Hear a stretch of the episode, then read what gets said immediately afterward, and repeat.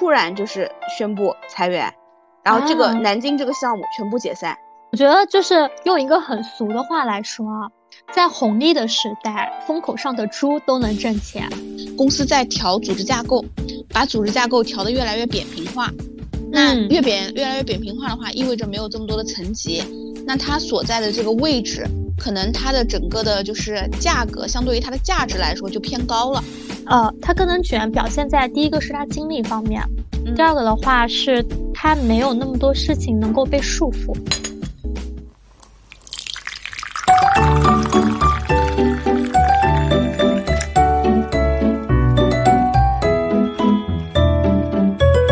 Hello，大家早上好，我是今天喝了一杯晨曦美式的贝尔。Hello，大家早上好，我是今天在酒店喝了一杯拿铁的 Sarah，欢迎来到喝杯拿铁。今日美式，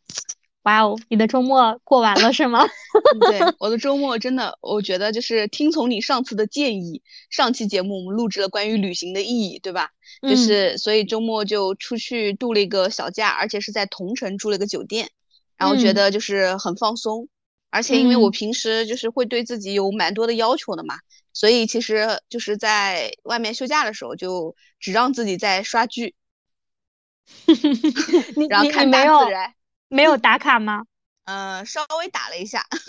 很简哦单的最 basic 的迹象。哦，然后，所以就是回来的路上就会感觉哇，这个周末过得很漫长，然后就感叹了一句，然后我儿子来了一句：“什么叫漫长？是度日如年吗？” 我说不是，嗯你要提醒他，他的暑假余额已经不太多了呢。嗯，对，所 以现在这会儿他爸在外面给他弄作业，说暑假已经过去一半了，你的作业有没有完成一半？对，因为其实像就像学生而言，就是暑假已经过了一半嘛。那其实我们嗯之前也聊到，二零二三年到现在的话，已经过了一半多了，快百分之七十了。对，差不多了，嗯，六十多，百分之六十多。嗯，准确来说是十二分之七。嗯，好，你这个突然转角转的有点有点是有点让人惊慌失措。对，因为为什么会想到这个呢？是因为就是理论刚过完半年度，你的对，哦，是啊，对，我上周上周过了一个很凄惨的一个半年度的一个汇报，终于汇报完了。距离嗯我们那个半年度汇报的那期节目过完两周之后，终于迎来了我的对半年度汇报。是的，对是的，嗯因为其实，在我们半年度汇报之前的话，我们会去做一些市场行情分析嘛，当然也嗯会有一些其他板块的一些分析。然后我们就发现，就是从七月份开始，陆陆续嗯续的，可能前两年在我们医药行业很火的一些大厂，它已经开始宣布裁员，甚至说，嗯，就是因为前两年因为口罩啊，就是有一些公司他们转型去做疫苗嘛。嗯当时上海有一家公司是，呃，斥巨资建了一个工厂，并且哦专门为呃口罩的这个疫苗，然后去呃成立了一个整个团队。然后嗯这个团队好像是从七月二十号还是七月十几号，嗯呃，就是宣布停工。然后哦一个月以后，就是慢慢陆续的会有一些这样子的一些谈判，特别突然。因为我记得这个新闻当时爆发的话，应该是在一个晚上，就是各个公众号才发出嗯啊，大概是这样一个情况。当时虽然说我们之前知道，就是他们这块儿业务在缩减，但嗯是也没有想到，就是说会整个工厂直接关停。哦，那这个确实很突然，对，非常突然，所以就是怎么讲呢？因为呃，之前我们还会在讲，就是可能裁员潮影响的是一些高科技、互联网的这样子的一些行业。嗯，然后我记得我在很多期节目以前我还讲过，我觉得生物医药它是一个比较有前景的一个行业，是因为就是人总会生病嘛，对吧？嗯对就是大家会脱离不了这样子的呃一个行业。但是呢，就是我会发现慢慢的，呃，这波浪潮它也是在波及到各个行业当中的。好像哪自己的怕就是行业也被卷进去了，对吧？对，哪怕说我们嗯在呃前几年，甚至说上半年。嗯啊，觉得会比较有前景的一些行业的话，也慢慢的在进入到裁员潮这一块儿。嗯，然后，对，这是第一个现象。第二个现象的话呢，是当时在我半年度汇报的，呃，上午还是在什么时候的？就是当时呃，我朋友给我发了就是一条消息，当时我印象特别深刻，就是他说呃，今年应届生找工作好难呀。然后我当时还给他附和，因为当时我正在写我们校招情况的一个分析，嗯啊，然后当时还给了一些数据之类的。然后他就说，当时有一个应届生，然后是直接到他们公司，呃，类似于敲门，就说我看到呃你们在一些招聘网站上是有一些岗位在招聘的，嗯，不知道咱们现在还需不需要招人？啊哦，就是直接上门求职，对吧？对，直接上门求职。但是呃，当时的话，就是确实他们在招聘的这个岗位的话，是需要有一些工作经验的。理解啊，然后这个人，因为他觉得他可能是应届生，所以可能不会得到这样的机会，然后就采取了主动出击。对，是因为特别是整个环境会比较差，然后我们也知道，就是之前网上会说有一些用人公司的要求，就说什么既要年轻化，又要说经验丰富，对吧？嗯，然后就是会有这样子的一些怎么做怎么说呢要求。所以呢，就是很多应届生的话，特别是硕士及其以上，他们就会跟用人部门去沟通啊，就跟企业去沟通，就意思类似于是说，那我在读研甚至说读博期间，我也是都是有一些实操经验的，这个理论上也应该被算作是工作经验，所以我是能够满足你们的这样子的一个招聘需求的。明白啊，明白。对，但是可能因为一些现实情况，包括呃客观的一些要求，那这位主动出击的学生可能呃也也没有说，就是怎么说呢，能够获得他想要的结果，对吧？对，是的，嗯，所以，但是我我朋友当时跟我讲这个的时候，就是可能说还是很佩服他这样子的一个勇气，但是呢，迫于说现实的这样子的一个现状，确实说没有办法去给予这样一个勇气他想要的这样一个回报。嗯，还是有点震撼的。我说实话，觉得非常震撼，对吧？就是有点震撼的。果然是零零后的小朋友都是 很不一样。对我 来，我来整顿职场，我来统治职场。对我来主动出击，创造我的职场。这真的是 对，真的是对。所以你刚刚讲这两个例子，其实真的还是蛮鲜明的。所以这个也其实也是我们想说，本期来聊一聊，就是真的是。人在职场最近一段时间，我们永远逃不过的一个话题，对吧？就是就业环境不好，然后裁员潮频起，然后那个应届生可能找工作也不是很好找，或者更别说找到一个让自己可能满意的这种工作了。对，是的，对吧？嗯，其实其实我们前面有谈过一期，就是关于职场动荡，因为那个时候其实当时我们还在谈论折库的那个事件。然后那个也很突然，对，那个是很突然，对，原地三千人就地解散。然后其实你在讲这个案例的时候，我脑子中就是还想到了一个一个点，就其实在我做猎头，你看十二年当中，就是嗯，我们之前过去经历的其实都是，比如说一点点的那种，对吧？就是或者不太会有这么说一下子花了一批人。但你这样讲的时候，我突然也想到，就是关于裁员时候惊慌失措的一个案例，大概在二零，我想一下，一三年的时候，哇，好早。嗯，好早，二零一三年的时候，当时因为呃，我们做南京的那个外资市场嘛，然后嗯，其实当时有一家公司，嗯，也是在汽车行业就是非常有名的一家汽车零部件公司，当时他们是要在南京建厂的，然后前期，而且因为他们前期建厂的时候，我们其实就有跟他们在合作，而当时的一个感受呢，是他们家的就是呃，从 HR 部门还是用人部门面试都是非常严苛的，所以当时那一批，说实话。就是我们在招聘的过程当中是有些痛苦的，但是你会发现前期我们合作了一年的时候，就是招进去的人真的我可以说是千筛万选，都是南京那个时候的。我们说，哎，突然想到了，就是 TVB 的那个飞虎，best of the best，就是那个精英，真的是就还蛮厉害的。不管是从候选人的就是职业履历，还是他的一个软性，就是沟通啊，包括英文啊等等，都是非常好的。然后我印象特别深刻，当时有因为有一个候选人，他直到现在啊。跟我关系还不错，他他的性格还是蛮鲜明的，就人其实就是他的专业素养是非常 OK 的，他的他的点可能是在于他是一个比较 soft 的人，然后呢，对，就是但他跟我关系一直还蛮好的，然后我印象当中特别深刻，就是你知道吗？也是在就是他们招进去可能大半年一年不到吧，呃，然后在那时候的三月份记得是，然后突然就是宣布裁员，然后这个南京这个项目全部解散。哦，啊，而且是南京所有项目，然后然后就所有人都在找工作啊，所有人就是我们都面临着就是帮他们在看机会。我印象特别深刻的是，我跟他们整个质量部一桌人吃了饭，因为 因为省得一个个见了，说实话。然后嗯，你这样说，我也有过这样子的经历，对吧？啊，一桌整个部门。对，是的。然后我说一下，就是他们当时很震惊的一个案例是说，呃，就是前一天啊，就是我因为我跟他们里面几个人都还蛮熟的，然后前一天他们还在聊说，呃，就是总部总部的人，就是前一天还在那儿跟工厂说基建的这一块怎么怎么改啊，怎么怎么的，然后第二天早上就宣布说，呃，因为一些原因，我们这个 project 要 cancel，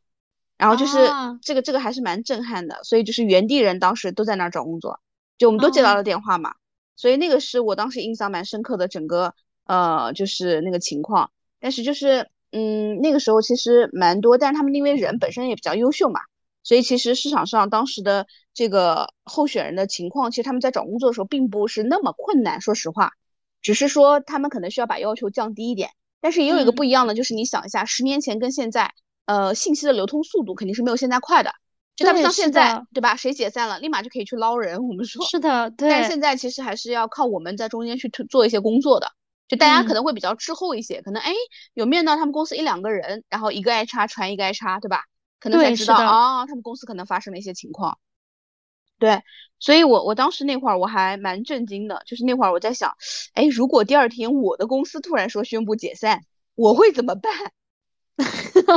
并且那个时候，大家对于劳动法规啊，然后以及劳动仲裁啊这些事情，其实了解的并没有那么深。然后，并且那个时候大家比较好面子，不太好意思撕的很难看啊。对，撕破脸嘛，对吧？啊，对对对，嗯，对，是的，所以不会那么剑拔弩张啊，这样子。有的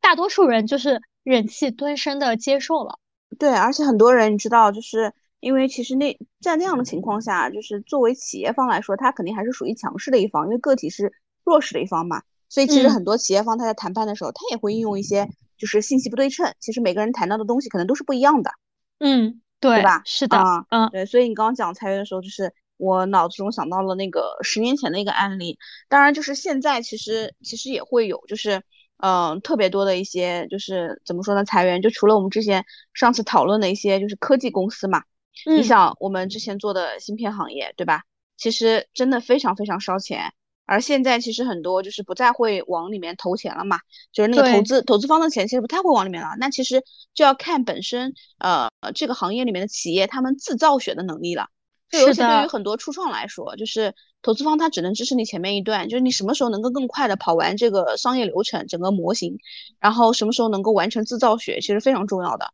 但是很多其实你会发现，候选人他们一开始在选择这个初创的时候，当然也有部分候选人啊，他是非常谨慎的。那一开始他会选择初创的时候，他其实你会发现，他不仅有一些候选人，你会发现他两部分是不是？包括他们可能去你们公司的时候，有时候也会想啊，要么就是我现金加期权，对吧？啊，是啊。但你会发现，有有些候选人他其实是会趋于保守一些的话，他会说，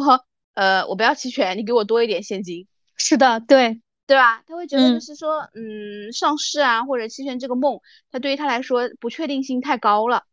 是的，啊，不确定性太高了。而且就像我们前面几期节目聊的是，我们原本以为二零二零年很差了，对吧？没想到可能 从目前来说的话，二零二三年反正上半年也不是特别的乐观。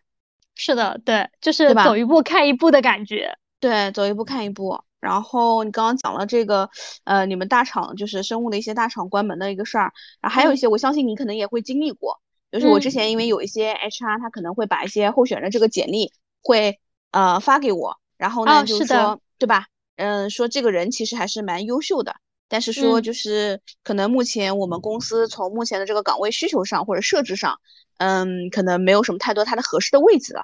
嗯，哎，说就是能不能帮忙就是看一些机会，对吧？然后 HR 而且还一再的说他真的非常的优秀啊，哪哪哪优秀啊，技术啊，沟通啊等等。是的，就我们最近的话，因为我们可能周边啊或者相关行业的 HR，大家会有一些群嘛之类的，就就是上周发生了非常真实的案例，就是我们会有一些呃 HR 发在群里面，就是说那可能因为我们公司就是有一些人员架构调整嘛，对吧？嗯，然后就是呃，但是有几位很优秀的这样子的一些人才，想给大家推荐一下。嗯，然后就会把他们的简历发发过来，嗯，然后甚至啊，就是更有甚者，就比如说，如果我们业务是相同的话，就是他就他甚至会私信我啊之类的，他说，哎，你要是觉得想要安排他面试的话，我这边随时会准假的。哦，啊，就是已经很人性化到这种非常配合，然后会嗯说背书，然后有的时候甚至会说，啊，我我们也可以出具一些推荐信的，他们真的还蛮不错的对啊之类的，只是因为可能我们业务现在有一些调整之类的。对，是的，然后还有一些就是，呃，前面上次跟你聊到的，我们有一个那个公司，然后就是他们可能所有的一些研发类的职位可能就会冻结，啊，就是会的，觉得，因为可能也是经过半年度盘点完之后，觉得就是不需要那么多人头了，哎，好像大家拾掇拾掇盘点一下人头，好像大家都能干这个事儿。哎，我太懂了。我们半年度有一个很重要的一项 汇报，叫人效比。啊，对对对对对，人效比，对，对啊，这个对在我们行业也会看啊，productivity，啊，对，就嗯是就是去盘这些东西，然后结合你项目的一些进度，然，后去盘的特别细，就很多维度嘛，去嗯。算。啊，对，还有嗯一个就是你会发现，现在裁员潮啊对其实一些中年人不是很友好，啊，对啊，肯定啊，现了吗？比较贵嘛。对，因为我有一些就是，嗯，其实之前就是他们其实跟我，就是我做顾问的时候，他们可能也只是一个工程师或者主管之类的哈。对，嗯其实他们经过这么多年发展，可能也做到了公司的一些呃高管吧，或者中高管，甚至于。但是你会发现，就是说现在有两个情况，第一个是当时他们想去外地的嘛，就不管是为了职业发展还是多赚一些钱，现在想回南京都非常的难，因为是的第一个他不可能说降薪太多，对吧？回嗯来，但是你知道，就是本身这个地方它呃，因为整个发展就它不太会有太多新增的一个岗位需求了。那如果别人他不愿意挪的话，就所说的他就没有空位子出来，对吧？特别现在就是一个嗯很明显的僧多粥少的这样一个状态。对，然后你还会发现，就除了这部分的话，还有一部分中高管他还面临着一个什么呢？就是公司在调组织架构，把组织架构调得越来越扁平化。那嗯越扁越来越扁平化的话，意味着没有这么多的层级，那它所在的这个位置，可能它的整个的就是价格，相对于它的价值来说就偏高了是的，啊。对那它也是会被公司可能去调整的其中一个目标。是的，并且吧现在就是可能前几年从一些互联网大厂，呃，慢慢引发的，就现在整个在职场上的一个状态，大家都要求年轻化。嗯，啊，真的是，对对。对，就年轻化的，比如说领导班子、管理嗯层这样子，嗯。然后慢慢的对于这样子的一些，嗯，可能说中中年的一些高管而言，他不仅要面对的，就像你刚刚提到的扁平化的一嗯个管理，第二个的嗯。话就是会有一些比他可能很年轻这样子的一些人上来去做他的老板。哦，啊真的是。哎对对对，你讲到这个，我突然插一句，就是我们我们往中间插出个小刀来说，哎，你觉得从你看来哈，就嗯是为什么公司一直在追求年轻化呢？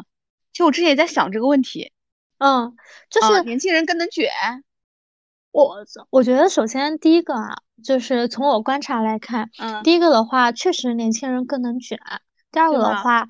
呃，他更能卷，表现在第一个是他精力方面，第二嗯个的话是他没有那么多事情能够被束缚。嗯，你比如？说一个，单身的男性，可能嗯三十岁左右，对吧？然嗯后呃，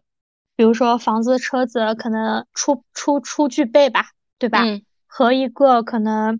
四十岁的男性，家里面有两个小孩儿，嗯，然后 两套房贷，两套房贷，爱人 可能还是家庭主妇这样子的一嗯个情况，那他更那能卷啊，那他压力太大了。嗯。你你上面你两边还有四个老人。嗯。啊，你想一下，就这要是真的出了什么事情的话，他确实是更能卷，但是他的精力和心力的话，他肯定是呃，对吧？不不如前者，不如前者，对对嗯。对，因为现在社会的一个残酷性就表现在这里。第二个嗯。的话，我觉得是创新性，这个其实。就是职场老黄牛和一些职场新兵的这样子的一个点。啊嗯就是很多公司他想要创新，所以他可能想要换一波新人，输一波血这样子。对，我觉啊得就是，其实很多人他的你会发现，他随着年龄慢慢丧失的除了他的体力和精力以外，还有他的创新能力。对，是的，对吧？啊，这是你刚刚讲的这个点。所以我觉得就是这个可能是年轻化最初的这两点。当然，就是你后面还有一些，比如说，呃，你比如说有一些新的技术嘛，对不对？你拿 IT 来说，那可能你你不可能说你一直。你工作很多年的那些人，他可以一直能够去接受得了一些新的技术嘛，对不对？对，他不一定会迭代之类的。对，那肯定会需要有一些新的人慢慢过来这样子。嗯嗯，明白。对，所以刚刚这就是我们可能讲到的，就是目前在我们身边，不管是我们经历的，还是我们看到的身边的一些裁员的情况，我觉得应该跟市场上就是大多数，不管是我们通过媒体渠道能够从公开渠道获得的一些信息，应该还是比较一致的。对，是的，对吧？就是，嗯，对，就是这个裁员潮仍在继续，对，仍在继续。很多公司它其实也都在，呃，就是在清一清自己的一个资产，对吧？对啊，就我们跟我们比如说息息相关的领英，它应该要在八月份就撤出中国业务了。对，是的，啊，嗯，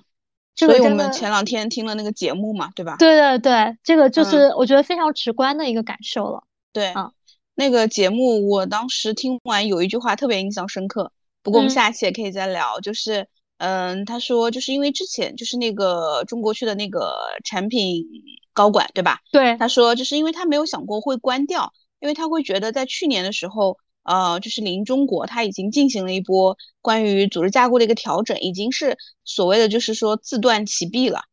但是他没想到，没想到是说在全球领，就是领英全球来看的话。中国其实也是他的一条手臂，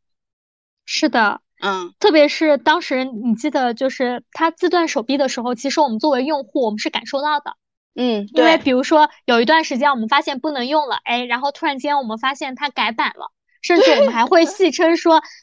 慢慢在向另外一个招聘平台靠拢了，对吧？对对对，向他的竞争对手靠拢，再再往下降降格调，对，是的，但是我们没有想到就是。就是在我们作为用户看到它已经在变化、在绝地求生的时候，我们没有想到，就是这样一个公司，我们这样一个熟悉的，可能原来都是很高大上的这样子的一个公司，嗯，他也会说，哎，突然间，我觉得我绝地求生突破不了了，嗯，啊，我开始自断手臂去缩减业务了。我觉得这个是作为用户而言，也是让我说感触比较深的一点。对，是的。嗯，所以其实我们刚刚在看这个的时候，就是，嗯，我们会觉得在裁员潮这波里面啊，最核心不变的，或者是说，哎，如果今天有个人问你是说，哎，我什么情况下你能保证我不被裁？嗯嗯，你会觉得是什么样的情况？如果我觉得，呃，首先啊，第一个，你是老板？不是不是不是，我觉得。可能你们公司，比如说有一些国字背景吧，就是就是类似于这样子的公司，或者是垄断行业，嗯啊，我觉得可能说，如果你所在的这样子的一些板块之类的啊，当然这能不能说啊？因为国家现在最近在在搞垄断法，嗯啊啊，对，这首先第一个的话，就是你所负责的业务，它是一个呃赚钱的业务，它是你公司盈利的一个大头，嗯。啊，这个大概率是不会动的。嗯，在现在的这样子的一个情况下，嗯。啊，然后第二块的话就是，如果你的业务一般的话，你在你的团队里面，嗯，你是比如说我们之前经常讲的，你起码是呃，比如说前百分之三十吧，或百分之二十，啊，对，你是这样子的一一一部分人，那你基本上在团队缩减的情况下的话，不会优先说考虑到你这一块的。对。啊，所以我觉得这两点，明白。所以你刚才讲的时候，我在想到是说，我把这个总结一下，就不管你是从刚刚说，呃，你的部门也好，或者你自己所在的一个排名也好，你会发现，如果想要在就这一波我们所说的裁员潮中保住自己的话，你会发现，不管是对于公司来说，还是对于这个公司里面的组织来说，还是对于组织里面的个人来说，他都得是有自己的价值。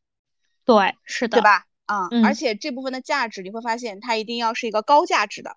是的，和不可替代的。因为你想，任何对吧？如果企业它它也会被社会裁掉啊，因为它如果整个公司它不具备这种竞争力的话，它在它这个同样的这个行业领域之内，它不能够提供社会所需要的价值的话，它也会就是为什么会说破产也好，或者解散也好，倒闭也好，对吧？你包括组织，就你刚刚提到的，你说哎，必须你要在这个公司里面，它是一个保持盈利的一个部门，对吧？嗯，啊，其实也是一样的，那个体就更不用说了。对，是的，对吧？就是我们以前讲说杰克韦尔奇的那个嗯通用嘛机翼，其实他是最早说一直在提倡说通过末位淘汰制的。只是说之前我们只是通过一个一个裁，哎，还没有这么感觉到。但是这样大批量裁的时候，你会发现，就是说，其实是因为自己的价值。如果你有价值，啊，其实不管是你会不会被裁，还是说你裁完之后，我会觉得你会很快的能够去找到工作。是的，我觉得就是用一个很俗的话来说啊，在红利的时代，风口上的猪都能挣钱。就是 在整个大环境都比较好的时候。那比如说，在业务扩张的时候，哪怕你没有这样子的一些价值，嗯啊，你都可以说，呃，活得很好，不会受到任何影响，甚至你可能还会拿到不菲的奖金和绩效。对。但是当整个环境不是很好的时候，你所依靠的这样子的一些外界环境的红利，会慢，呃，会慢慢的去被展现出，就你的你的弱点会慢慢的会被展示出来。嗯，你的保护伞没有了啊，保护伞没有了，对，是吧？就这个的话，其实我有，我是有一个案例是可以举的，就是我有一个朋友，因为前两年的话，整个互联网就是发展的很好嘛，你知道很多人就是去学互联网，然后去转型啊，这样子，学编程，对吧？对对对，因为就是那个工资也会比较高嘛，对吧？就码农，对，甚至说就有一些很基础的，他对学历没有什么要求。然后我周围一个朋友，他应该是在。去年是二二年，那他就应该是在二一年的年底，他当时就是学成了，然后被一家公司就是特招，就是过去了，并且面试特别爽快，给的工资也是他从来没有想过的。哦，然后转头到了二二年，就是当时上海风控啊之类的那家公司，它又是属于上海某外资企业的 CIO，那个不是 CIO，某外资企业的外包。啊，因为上海风控当时不是就第一波就是开始影响吗？嗯，啊，然后他那他下一期学员毕业本来也应该能进他们公司的，就立马不招了，然后开始就是比如说对学历啊之类的，就是要求开始越来越高了。嗯，啊对，行业发生了结构性调整。啊，对，是的。这就是一个非常说非常明显的发生在周围的撕碎保护伞的案例。是的，是的。所以你在讲这个的时候，为什么刚刚说到会说，嗯，只有提升这个价值，就是自己有价值了，你可能不仅是说保护，可能你自己不太会被裁。第二个点是因为我之前不是我们说到，就说有公司全部被裁员嘛？对吧？但你会发现是说。就是这个人，比如说你本身你在这个公司里面，你就属于那种，比如说技术啊，或者其他的一些做过的一些特别牛的一些项目啊，就你的这些经历，它会让你在市场上特别抢手，就你根本不怕裁，你下一步马上就能就能有工作，而且有比较不错的工作，对吧？嗯。然后你就会发现，然后我就想到前两天，呃，听一个节目，然后也讲到了，就是说中国其实你会发现现在的一些人口红利它在逐步的消失，但是是的，你知道吗？提到一个数据的时候，说中国的人才红利。才刚刚起来，嗯，就是他说，嗯，我们整个就是十三十四亿人口，对吧？说整个本科生的比例可能才一点几亿，嗯啊，所以说就是我会觉得这个人才的价值，就你当你发挥到自己这个价值的时候，你还是会占到这个红利的，嗯，是的吧？嗯，所以我们可以可以来聊聊，是说，嗯，那我们就是面对这样的一些外部啊我们可能不可控的环境。我们怎么样去呃，能够去提升自己，把握住我们可控的部分，就是如何去提升自己的一个价值。嗯，对。那其实就是因为我们今天可能就是在谈论价值啊，所以肯定是要讲一些上价值的话的。对。然后就是如果在我看来的话，我觉得面对现在这样子的一个环境，需要提升的自己的价值，我归结为大概会有三个维度。第一个维度的话，就是你的专业价值。嗯嗯，这就是你吃饭的一个本钱。对，啊，是的。不管你是在什么样的行业，你做什么样的职位，你一定要明白你这个职位所需要的一个核心竞争力是什么。对，是的。啊，然后在满足这个核心竞争力的基础上，不断的去修炼自己，提升自己。这个提升的话，我觉得一方面是，比如说，呃，我们之前提到的，我们对于一些技术性的东西，我们要与时俱进。嗯，哦哦，对，要去了解一些新的概念，一些新的技术。我觉得另外一个第二个的话，就是它的一个横向的一个这样子的一个，呃，技术的一个提升。比如说我的一些管理，比如说呃，因为现在很多人，比如说他会去管一些项目，那我的一些项目管理能力、项目协调能力，我是不是会有一些证书去加持？就像刚才比如说 Sarah 提到的，我们现在可能作为一个人口大国，但是我们本科以上的学历占比并不是很高，但是因为现在这样子的一个社会现状的一个影响，我们也知道现在。会有部分的一些年轻人为了逃避就业而去读硕士、二硕，然后或者去再进一步的读书，对吧？那作为一些，比如说我们更早去进入职场的一些人，是不是比如说在自己的一些学历或者说一些其他方面再去做一个进一步的提升？对，去精进一下，去精进。对，因为这个不仅说是满足自己的眼前，即使现在你没有说波及到你，那十年以后。等整个人才结构发生了一个变化，你是否还具有这样子的一个竞争力？这个是要打一个问号的啊。嗯，所以所以我觉得第一个就是像专业价值这一块儿，这个是每个人都必须要去提升的。嗯，啊对。然后第二个的话，我觉得就是管理价值。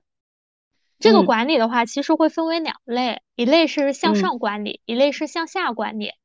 因为不是每一个人在职场中他都是有团队的，但是每一个人在职场中他都是有老板的。就算他是老板，他也要有金主爸爸。嗯，对对对，所以我觉得向上管理的能力是每一个人必须要去修炼的。这个也是我们在之前很多节目当中我们都会提及的。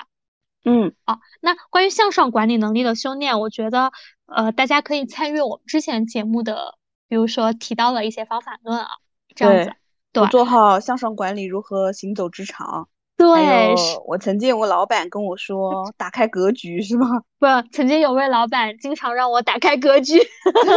对对对，就类似于这这样的那个节目。那我觉得，呃，可能会想谈一下关于向下管理这一块儿。嗯，啊，向下管理的需要提升向下管理价值的这样一波人呢，他其实在职场中，他就是我们之前提到的一些。中高层啦，嗯，起码是中层起了这样子的一些人，这样一群人，他其实是比较危险的一群人，因为他现在出来到了新的一个求职的浪潮里面的时候，很容易高不成低不就。对，这个是最尴尬的，其实。对，是的，所以我觉得，呃，第并且他可能是会需要更直面裁员这项事情的这样一个人。因为比如说会涉及到你自己团队的这样子的一个点，嗯，啊，那那我觉得就比如说向下的话，首先第一个，你在你自己的团队当中，你真的是起到了一个 leader 的这样的一个角色的，不管是你在你我们刚刚提到的一个技术上，还是你的一个个人影响力方面，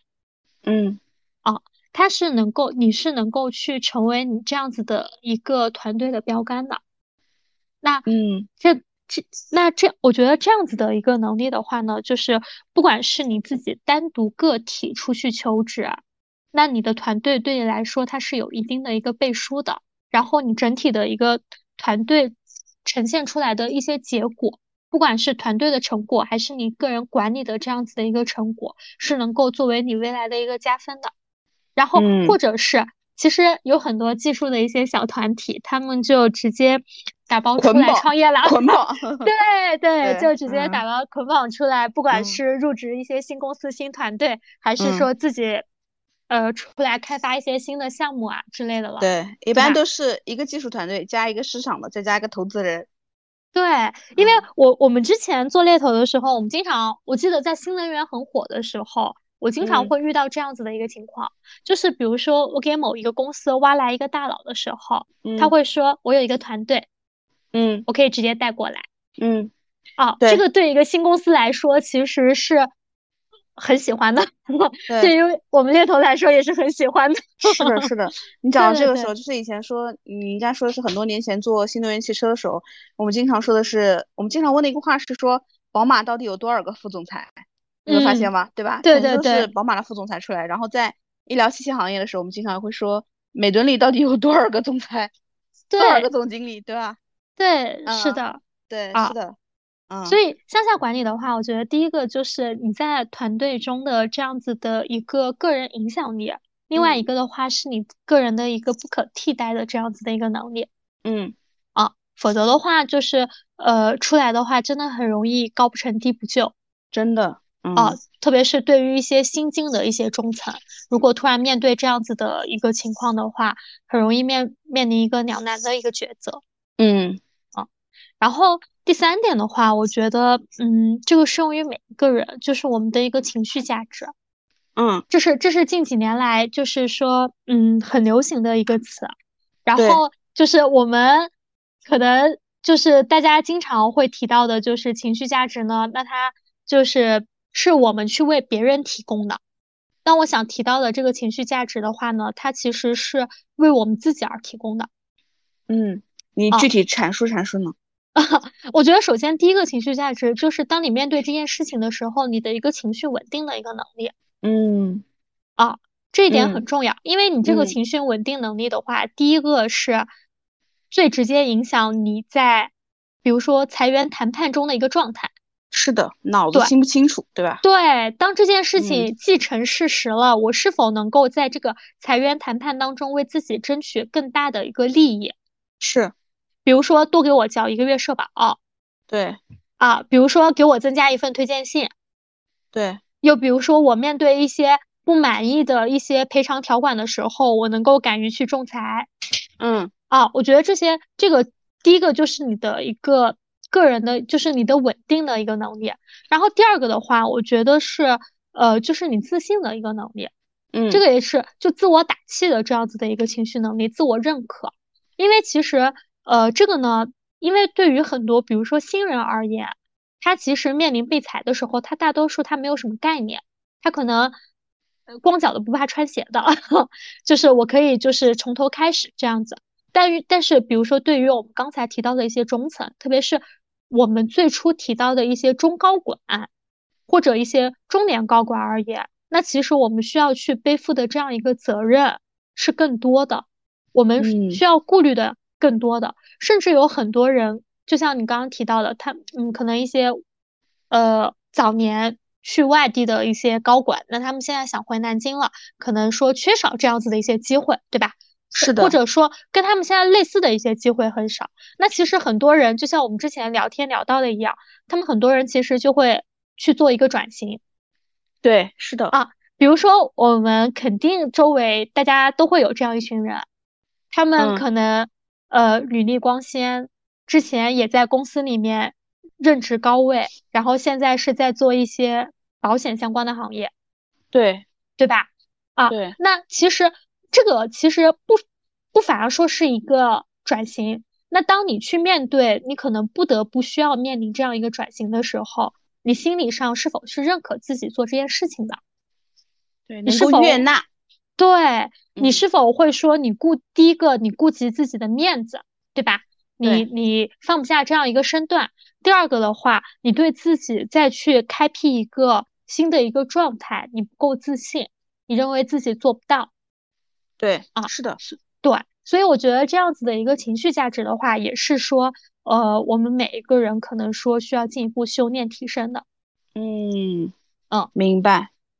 所以这个是你刚刚讲的三个点，对吧？对，大概就三个维度嘛。嗯，对。其实我我在想的是，一边你们一边在想的时候，我一边在思考嘛。所以我会觉得你刚刚讲的这三个点，就是我们讲说如何提升自己的一个价值嘛。然后其实你在讲的这三个价值，其实是三种能力。就当我们能力提升的时候，只是说能力跟价值之间它需要有一定的变现的过程。然后再把这个再梳理一下，其实也会非常的清晰，因为有两个是一个对外的一个能力。有一个就是是向内的一个能力，是的，因为以前早些年我经常用的一个呃生涯的一个工具叫生命之花，然后呢，就是其实就是每个，不管是你每年还是每个月做计划的时候，它会有八个维度。那这八个维度呢，它其实分成四个跟四个，就一个是对外的，一个是向内的。其实你刚刚讲的第一个就是说，我们向外的这个怎么样去体现自己的价值，其实是通过我们的专业能力和我们的一个综合的一个能力。综合的这个能力可能就通过管理，包括你刚刚讲的向上的管理啊，向下的管理啊。其实还有一个是平行管理，就有一些有一本书里面叫平行领导力啊。嗯，就是当你的平级的时候，你怎么样去管，对吧？就是，但这个管理可能打个引号，就这种就是你对外的这种价值，嗯，怎么去提升？其实就是通过你的这两个专业，你所在领域的专业能力和，呃，我们把专业能力加上一个 plus 的综合能力，嗯，对吧？是的。然后向内，我们得有一个就是。呃，自我的一个，比如说，比如说自我的一个认可，自我的一个情绪管控的能力啊，自我的一个剖析啊，对自己的一个转型啊等等一些分析的一些能力，对吧？嗯，其实是这样两个方面啊，对，是向上向下三个维度。然后我再结合贝尔刚刚讲的这个啊三个维度的这个价值嘛，我其实在想，就是嗯，通过这个贝尔的这个漏斗，我们再下来看的话，嗯，如果这些价值我们都列在那儿了。呃，我们怎么去提升？我自己的想法是，首先，呃，我还是一样，就如果按照我的分的话，也是一样，先看看自己适合干什么。就尤其是说，对吧？就是现在这个价值，不管你是什么价值，你得先看一下你的这个环境里面，你比较适合干什么。就是，或者是有的时候就是，哎，如果在这个组织里面，它会需要你有特别多的一些价值，比如说，呃，假设一个好的一个 HR，可能在这个组织里面特别的重要，对吧？就像我们早些年可能 HR 的很简单的六大模块，你会发现现在一个好的，不管是一个好的 BP，还是说我们在 COE 的这块的一个好的一个薪酬，对吧？CMB 的人也是非常重要的，因为他如何能够高效且有质量的保证你整个组织里面的薪资在市场上是有竞争力的。是的，啊，等等，所以我就会觉得，哎，比如说一个好的 HR，哎，比如说还有可能好的一个专业技术能力。啊，可能有一些是一个好的项目经理，就这个公司里面，你看哪部分的价值自己是比较适合的，对吧？啊，对，就是如果你觉得，哎，我最适合干的是一个，呃，比如说培训，哎，但是你会发现在这个公司里面，它可能是更注重研发的，那你就会发现你的这个价值可能不一定能够擅长，就你自己擅长的这个部分可能不一定能够得到发挥，所以你可能要去一些公司里面或者某一些行业里面，它更重视培训的这个部分。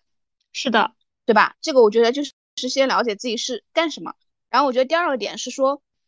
要去对标市场。就我们经常讲的是，呃，我们经常容易陷入到从我的我的视角去看世界，但是往往去忘了是说世界需要我干嘛。是的，并且你不是全世界，对你不是全世界，就是我觉得要去对标市场上去看一下，就是从结果来看，从中局来看，呃，现在是哪一块儿。它的一个就是价值是在市场上，它是最能够得到一个认可的，对吧？啊，就是我们比如说开玩笑讲这个理财也好，你要看一下现在到底是黄金是硬通货，还是你手上的人民币，对吧？黄金永远是硬通货 那有的时候它不是会有一些上上下下嘛，对吧？啊，所以说黄金是永远的价值。啊，对，实体。对，所以我就会想说，对，或者是说，有的时候你会觉得房子值钱，有的时候房子又不值钱了。对对对对，是的，对吧？这个恰当了吧？对，嗯，所以我会觉得就是要去市场上看一下，嗯，不仅要看现在，可能还要看一下未来。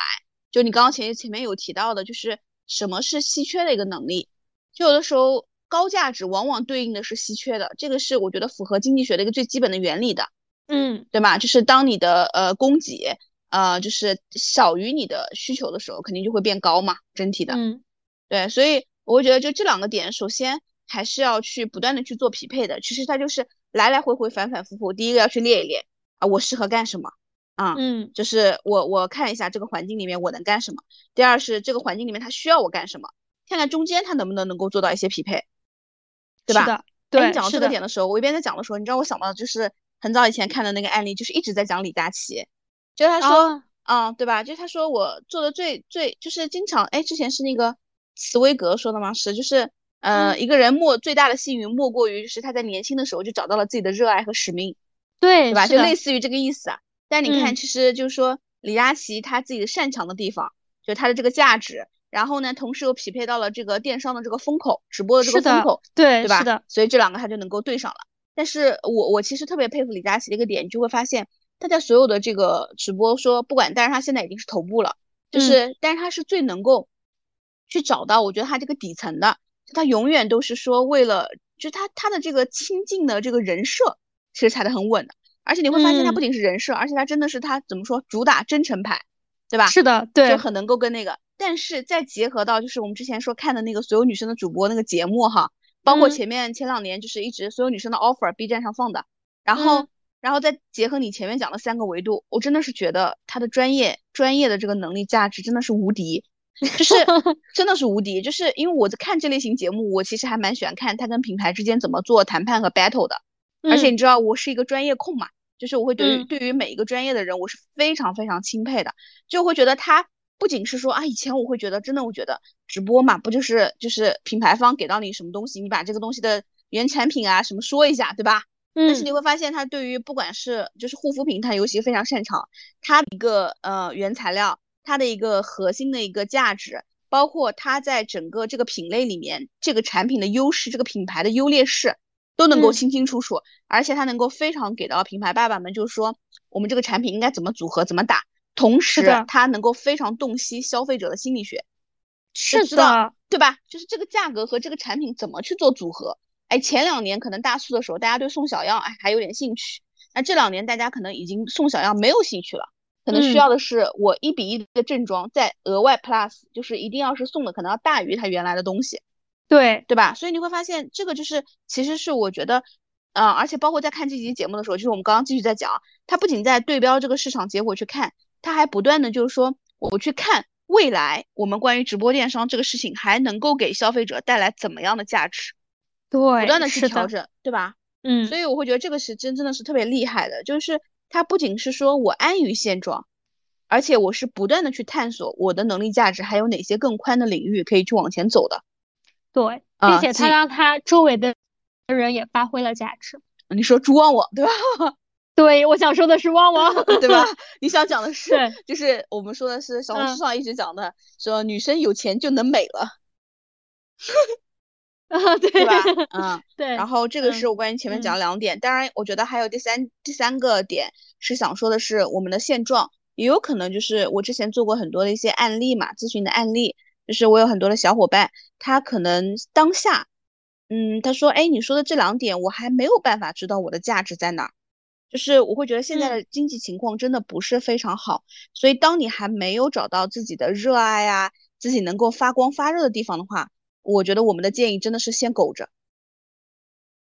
对，是的，对吧？就是你会在现在的这个环境，就是不要，嗯，看别人一头热，什么扎进，比如说自媒体呀，对吧？呃，扎进什么其他的一些领域啊，就是还是要先，我觉得在你现有能够养活自己的这个岗位上。呃，先苟着，然后每天可能或者是你按周也行，比如说平均下来，可能每天花个一个小时去做一些探索，比如放下一些手机啊，放下，看不管是利用早上、中午还是晚上去做一些尝试探索，先走完整个小闭环，你才能够这个事儿知道适不适合你，对吧？